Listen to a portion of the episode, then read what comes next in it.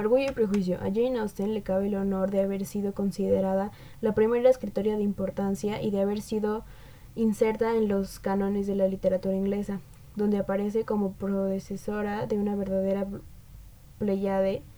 de las mujeres escritoras que dieron a la literatura británica del siglo XIX un décimo toque femenino, lo que más bien se considera como feminismo, pues por medio de la literatura que la mujer encuentra en medio del idóneo para dibujar y discernir su propio eh,